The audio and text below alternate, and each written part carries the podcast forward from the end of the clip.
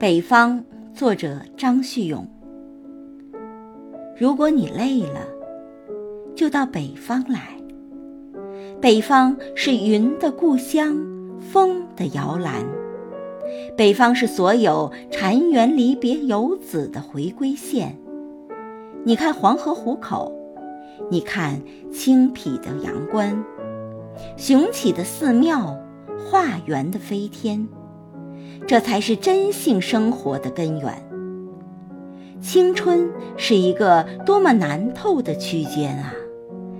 一边是温香软玉的南国红豆，一边是顶天立地的关东大汉。